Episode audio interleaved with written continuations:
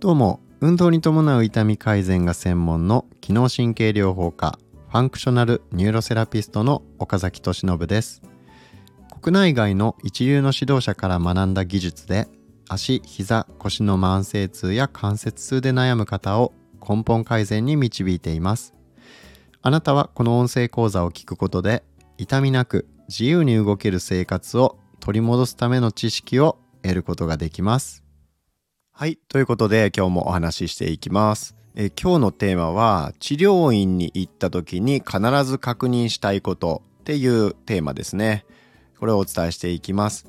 治療院に行った時にその治療院がちゃんと適切な治療をしてくれるかどうかっていうのを、え見極めるためのポイントっていうのがあるんですね。なのでそれをお伝えしていきます。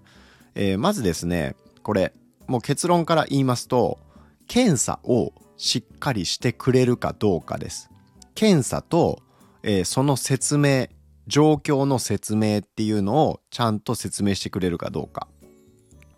もっと言えば、えー、検査してどういう状態かっていうのが分かりました。じゃああなたはこういう状態です。なので、えー、こうこうこういう治療が必要になります。それには大体どれくらいの、えー、時間がかかってこういう変化が一般的にはよく起こる感じですっていうのをですね、まあ、どれくらいの期間通ったらいいのかみたいな予測とかですね、えー、その根拠みたいなものをちゃんと最初の段階で伝えてくれるかどうかっていうところが、えー、かなり重要になりますっていうところです。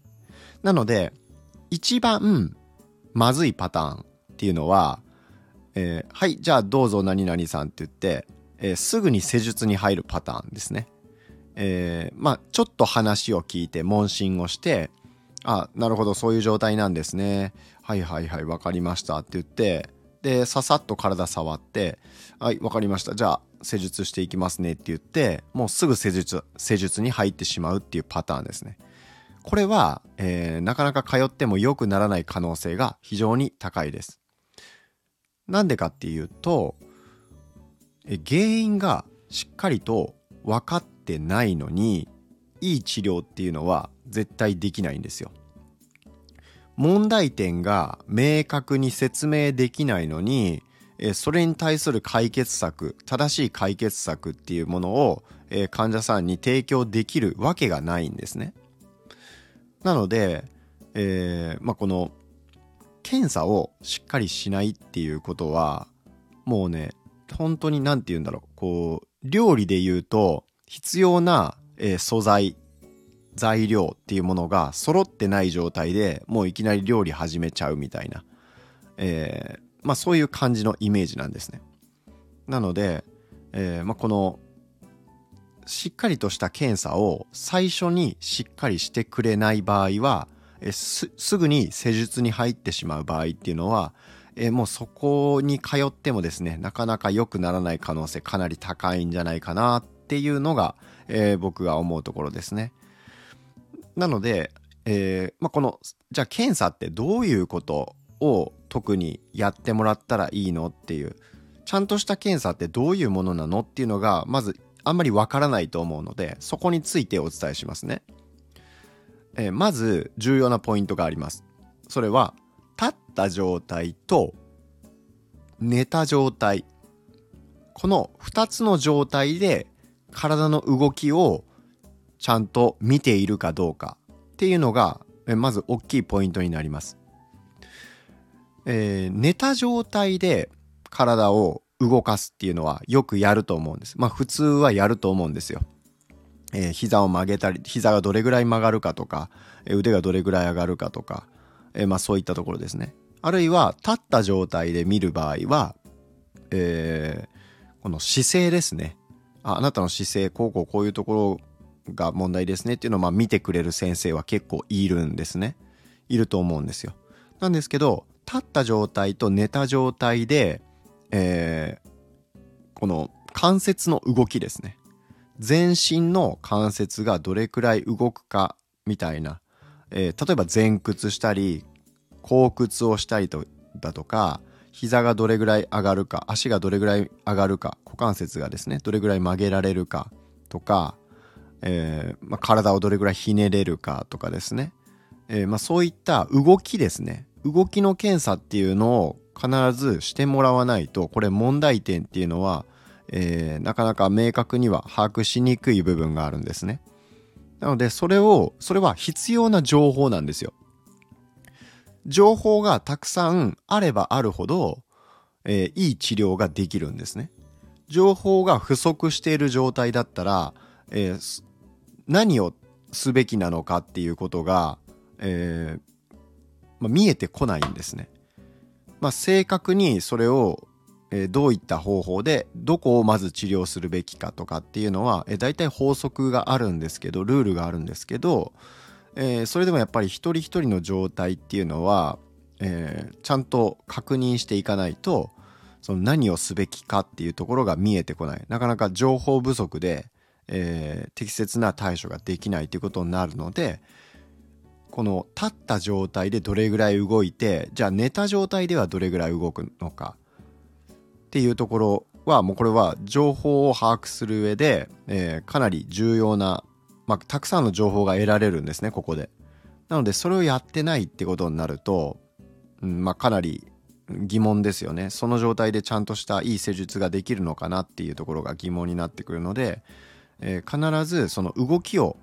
見てくれるっていうところですねそこは、えー、ちゃんとちょっと確認してほしいなっていうところですね。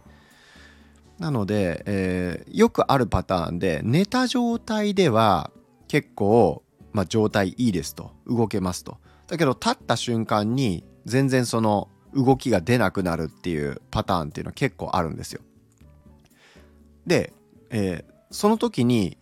問題になるのがこの足の状態なんですね、えー、足の状態。足っていうのはこの足首から下の状態です。足首から、えー、かかとにかけてと、えー、足の前の部分ですねえそこがどういう状態になってるのかっていうのを検査しないといけないんですね。これは FPI っていうフットポスチャーインデックスっていう、まあ、世界的に有名な、えー、その評価方法っていうのがあるんですね。足をがどういう状態なのかっていうのを正しく、えー、分類評価するためのそういう見方っていう検査法っていうのがあるんですけど、え、それは立った状態で足の、えー、ねじれ具合とかっていうのを見ていくんですけど、そういったところをまず見てないと、えー、なかなかですね、えー、まあ、いい治療、これもいい治療ができないんですね。なんでかっていうと、この足っていうのは体の土台なんですよ。体の土台。なので、えー、そこの状態が、えまあ、足首がねじれてるとか、えまあ、倒れ込みが出てしまってるっていう状態だと、そこを改善しないことには、えー、なかなか上の方の状態がいくら良くなっても土台が悪いわけなので、えー、それは寝た状態ではよく動くけど関節動いたりとか、えー、するけど立った状態になると、えまた全然動けなくなってしまうというか、えすぐに元元に症状が戻ってしまうみたいなことが起こってしまうんですね足元が崩れてることによってですね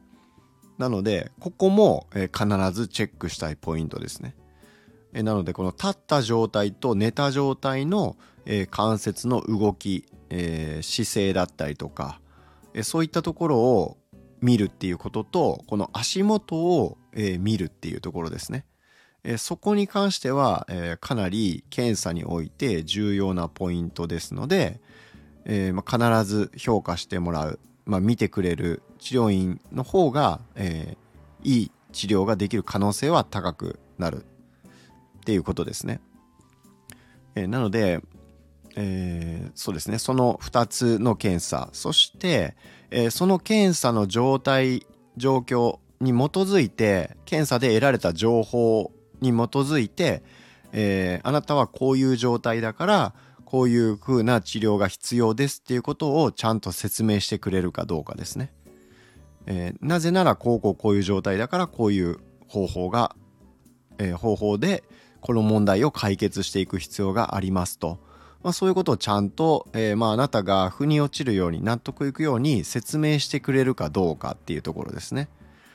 いきなり、えー、寝てくださいって言って施術始めちゃうようなんだったら、えー、これは非常に問題です。えー、その先生は、はいはいはいはい、なるほど、こういう状態ねっていうのを分かってるかもしれないですけど、頭の中で。えー、あなたにそれを伝えていないんであれば、あなたは本当にこれで良くなっていってるのかどうなのかっていうのがいまいち分かりませんよね。確かに施術が終わった後に楽になるっていうのはまああると思います。でそれは大抵ですねどこの治療院行っても大体施術の直後は楽になるもんなんですよ。というかもうそこで楽になれないよぐらいだったらもうその治療院技術がもうないっていうことなのでそれは正直その施術の直後にちょっと楽になるっていうのは、えー、そこら辺の国家資格を持っていない、えー、まあ、手もみ屋さんですね。そういうところでも、えー、楽にはなるんですよ。うん、それは感覚刺激があるので、まあ、脳のマッピングが改善されるっていうところがある、まあ、固有感覚っていうのがね固有受容覚っていうのが刺激されるので、えー、まあそれそれが大きいんですけどね体が改善していく上で。なのでその原因をしっかりと見ないような先生、まあ、先生というか施術者ですねでも施術をやることによってある程度楽になるっていうのはこれはもう当然出るんですそういう変化っていうのは。なんですけど、えー、問題はその効果が本当に持続するのかどうかっていうとこですよね。でその持続するためには、えー、ちゃんと原因が何なのかっていうのをしっかり特定した上でその問題点に対してあの限られた時間で適切にどんどんアプローチしていくっていうことをしていかないとえー、直後は楽になるけどまたすぐに戻るっていうことが起こってしまうわけなんですね。でその原因は何なのかを把握する上でその立った状態での動きと寝た状態での動きそしてこの足の状態ですね立った状態での足の状態、えー、足首から下の状態を、えー、見るっていうのがめちゃくちゃ大事なんですね。なのでそこは最低限やっぱり見てくれる治療院を選んだ方がいいと思います。えー、パパパッとですねすぐにベッドに案内して施術をするとか、えー、まあ、ちょっと話を問診をして、えー、体をざっと見てじゃあすぐ施術しましょうっていうような感じだと、えなかなかですねそれは治療を受けたところで対症療法、え的なことしかできない。つまりえ根本的な問題解決にはつながらないいつまでたっても症状が改善しない、え、っていうのをまあそういう結果しか得られないっていうことになりがちなので、えー、治療院を選ぶ際は、えー、行ってみ行ってみたらですねまずそこをちゃんと検査してくれてるかなっていうのを確かめるっていうのが大事だっていうことを、えー、覚えておくだけでまずそこで見極めがつくと思いますので、えー、でもし仮にそういったことを全然せずに施術ばっかりするっていうね検査のところをしっかりと徹底してやってないのに施術だけするっていうところだけやった場合は、えー、なかなか改善しないと思いますので、えー、あやっぱり改善しないなっていうふうに思われるんじゃないかなと思いますので、えまあ、ちょっと注意してそこを気にして今度治療院にもし行かれる機会があればえー、まあ、検査ちゃんとしてくれてるかなっていうところを気にかけてみられるといいと思います。えー、ということで、えー、今日の放送は以上です。また次回お会いしましょう。